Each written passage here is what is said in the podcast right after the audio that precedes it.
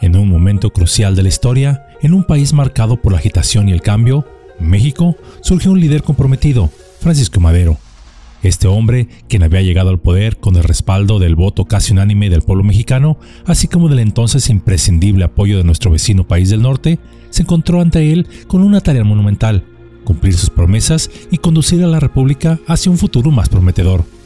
No obstante, en medio de un ambiente político convulso y lleno de tensiones, la fragilidad de la democracia mexicana se revelaría de manera impactante. Pero, la historia no solo se teje en los pasillos del poder, sino también en los detalles cotidianos. Detalles que no se nos enseña en las aulas, pero que son cruciales si se desea comprender por qué se dieron tales o cuales eventos. Estos detalles quedaron grabados tan solo en la memoria de algunos testigos del tiempo que los presenciaron. Hoy deseo compartir con ustedes un poco de esas memorias. Es por eso que Yolo Camotes tiene el gran placer de traerles el día de hoy tres anécdotas ocultas de Francisco Madero que quizá no conocías. El altar de un buen hombre. Número 1.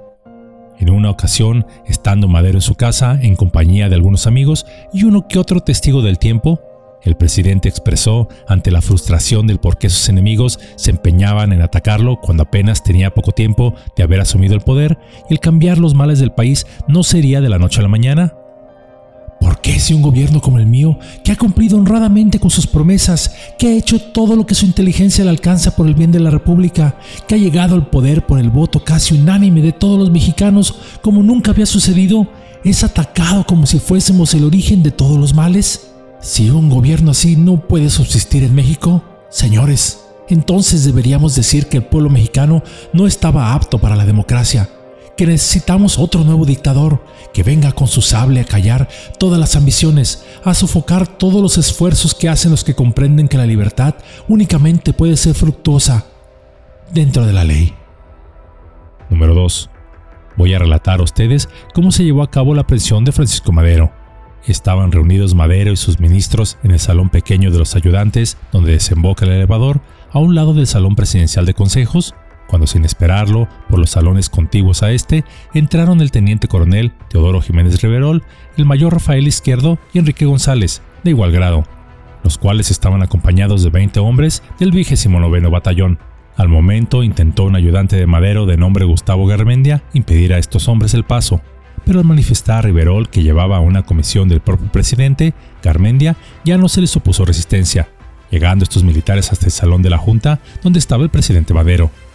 Madero, tan pronto como los vio, les dijo estas palabras. ¿Qué vienen ustedes a buscar aquí? Rivero le respondió que era preciso que lo acompañara. ¿A dónde? volvió a decir Madero. Y sin mediar ya ningún intervalo de tiempo, Riverol con energía le contestó. Está usted preso y por lo mismo es fuerza que renuncie cuanto antes.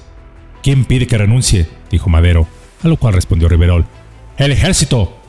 No bien terminaba el mencionado Riverol de hablar, cuando con prontitud y violencia, Garmendia sacó de uno de sus bolsillos una pistola y disparó rápidamente a quemarropa sobre Riverol. Este recibió el balazo en la parte baja de la barba, cayendo muerto en el acto al mismo tiempo que otro colaborador del presidente Madero, Federico Montes, que desempeñaba ya funciones de inspector de policía, disparaba sobre el mayor izquierdo, siendo igualmente muerto este al instante. La herida de este fue en un ojo. No obstante, el número de soldados era mucho mayor, por lo que rápidamente fueron ambos sometidos. Y así, en un soplo de traición, se tambaleó la frágil democracia representada por el presidente Madero. Número 3. En la víspera de la escena trágica, el sábado 8 de febrero de 1913, por la tarde, un grupo de amigos y otras personalidades acompañaron al presidente Madero a inspeccionar un terreno que éste había adquirido en la colonia del Valle, el cual estaba lleno de árboles frutales. Un terreno muy bonito. Madero, como si se tratara de un sueño, comenzó a decir que proyectaba construir una residencia para vivir como ciudadano después de su periodo presidencial. En ese terreno había brotado agua de un pozo artesiano, y de hecho esto motivaba la visita. El agua corría por un pequeño canal abierto a flor de tierra. Ante el grupo de visitantes apareció de pronto una serpiente, y no faltó quien diera la voz de alarma para matarla. El presidente de inmediato se opuso y la culebra desapareció entre el pasto y lo accidentado del terreno. El comentario inmediato fue que así como esa víbora escapaba, así habían escapado otras víboras, como los complotistas Félix Díaz y Bernardo Reyes, y los cuales echarían por tierra al gobierno de Madero. El presidente, al escuchar esto, comentó, La víbora que acaba de escapar y las víboras a que ustedes se refieren tienen derecho a la vida. Nosotros no debemos atentar contra esas vidas. Cierro la cita. Palabras que expresaron un ideal muy grande del presidente Madero, pero lo cual le costaría la vida a él y a la postre a un millón más de mexicanos, así como la destrucción de gran parte de México, y todo tan solo por no matar a una víbora. Esta sencilla cápsula nos ofrece una visión fascinante de la historia de México y el papel de Francisco Madero en un momento crucial. A través de estas tres anécdotas poco conocidas se revela la personalidad y la ética de Madero. Madero arribó al poder respaldado por el voto casi unánime del pueblo mexicano y se destacó por su compromiso con la democracia y la promesa de un futuro mejor para México. Sin embargo, se enfrentó a desafíos monumentales debido a un ambiente político convulse, en especial por las ambiciones personales de traidores a la nación, resentidos del viejo régimen que veían sus privilegios perdidos y, más importante, cierto vecino país del norte que presionaba a Madero para que hiciera lo que éste le dictaba y al no hacerlo se movería toda la maquinaria política de este país para derrocarlo. Madero, incluso en los momentos más críticos como su arresto, mantuvo su integridad y se negó a renunciar a sus ideales democráticos. Él creía en la justicia y en la capacidad de la democracia y el diálogo para transformar al país. Su disposición a ser magnánimo con sus enemigos en lugar de eliminarlos reflejaba su deseo de unidad y reconciliación en beneficio de nuestra golpeada tierra de los hijos del sol.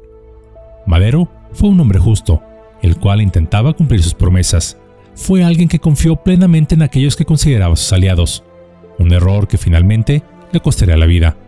Podríamos calificarlo de ingenuo, de falta de colmillo político o simplemente de un idealista.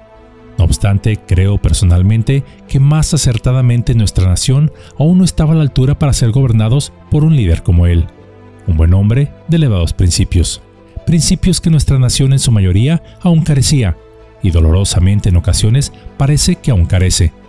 Obstante, los principios de Madero, sus elevados ideales, serán parte plena de nuestra vida algún día, cuando llegue el momento en que estemos listos.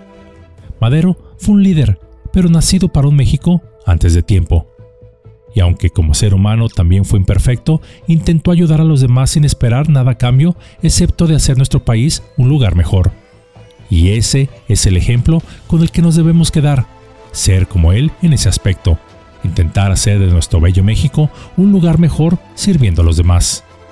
Quizá la mejor manera de resumir su forma de pensar es la siguiente. Alguien, alguna vez, un desconocido quizá de otro tiempo y lugar, ya en confianza y por curiosidad, le cuestionó al presidente Madero lo siguiente. ¿Por qué ahora que tiene el poder es tan magnánimo con sus enemigos? ¿No es acaso el momento de eliminarlos para que ya no hagan más daño a la nación? A lo que Madero respondió, Amigo mío, los hombres pasan, solo los principios son eternos. Todos, incluso mis enemigos, somos mexicanos y merecemos juntos encontrar la felicidad que tanto se nos ha negado. Guardemos ya las espadas y los cuchillos, celebremos, pues se ha derrumbado ya la dictadura. Ahora es el momento de abrazarnos juntos ante el altar de la patria.